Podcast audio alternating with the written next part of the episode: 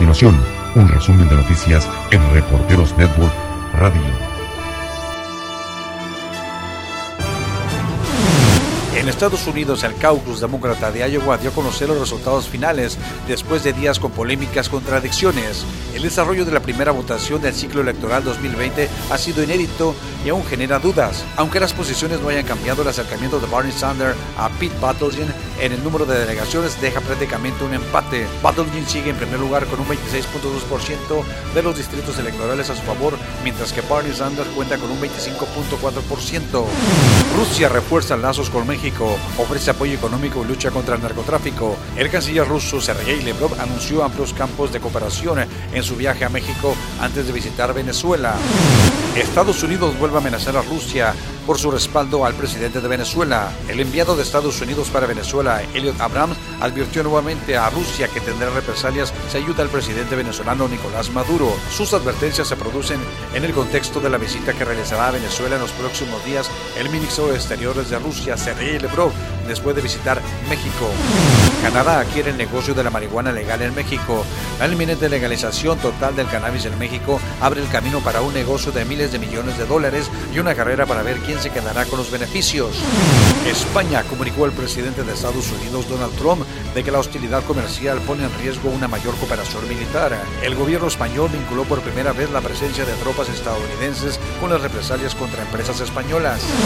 Las redes sociales chinas se deshacen en tributos hacia el oftalmólogo que fue reprendido por alertar sobre la epidemia del coronavirus.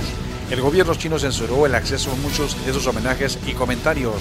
El número de infectados por el coronavirus en China ya supera los 31.000.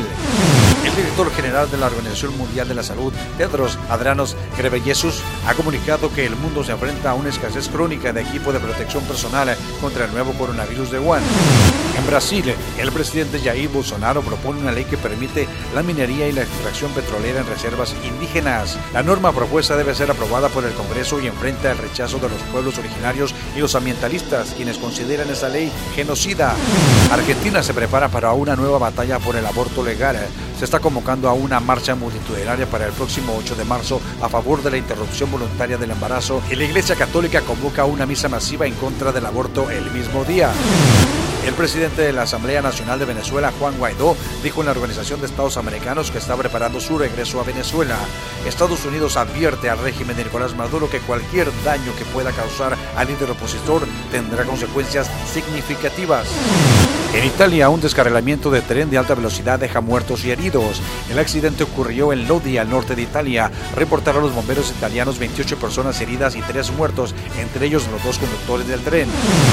La astronauta Cristina Kouch, quien estuvo a bordo de la cápsula espacial rusa Soyuz, donde permaneció 328 días en la Estación Espacial Internacional, con lo que estableció un nuevo récord de tiempo en el espacio. La astronauta estadounidense llegó a la Tierra el jueves 6 de febrero tras lograr el viaje espacial más largo realizado por una mujer. El primer ministro de israelí, Benjamín Netanyahu, acusa al presidente palestino Mahmoud Abbas de los últimos tres ataques palestinos que se han producido contra tropas israelíes. El Estado judío de Israel, en represalia por los ataques contra sus tropas, impidieron el acceso de decenas de palestinos a la mezquita de Al-Aqsa en la ciudad de Jerusalén, a quienes llegaron para las acostumbradas oraciones del viernes. Irán se declara capaz de desactivar drones de Estados Unidos a miles de kilómetros. El derribo de un dron espía de Estados Unidos proporcionó a Teherán códigos y frecuencias para neutralizar estos aparatos a gran distancia, comunicó la agencia de noticias Tasnim, citando al comandante de la Fuerza Aeroespacial y de Misiles del Cuerpo de Guardianes de la Revolución Islámica, Amir Ali Hajisedet. No solo podemos rastrear ese avión no tripulado a una distancia de 100 kilómetros, sino que también somos capaces de desactivarlo desde aquí, desde Teherán, a miles de kilómetros, afirmó Hajisadet en una entrevista televisada el 6 de febrero. El presidente de México, Andrés Manuel López Obrador, confirmó en una conferencia que el próximo 15 de septiembre se reparará el avión presidencial, un Boeing 787.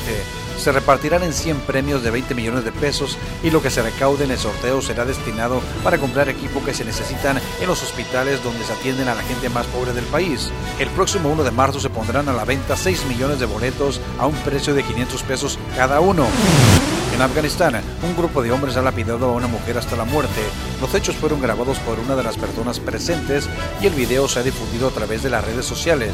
Se trata de una grabación de poco más de dos minutos en la que se escucha a la mujer gritar mientras es abatida con piedras que lanzan sobre ella. La Comisión Independiente de Derechos Humanos de Afganistán está investigando las imágenes difundidas recientemente para concretar en qué momento y en qué lugar exacto se grabó el video.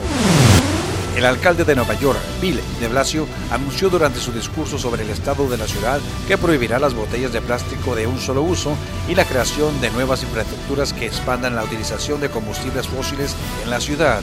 En concreto, de Blasio firmó una orden ejecutiva para poner fin a la compra de botellas de plástico de un solo uso que ha calificado de innecesarias, además de restringir su venta a partir de 2021. Soy el reportero Jaime Alfonso y le invito para que continúe en sintonía de Reporteros Network Radio.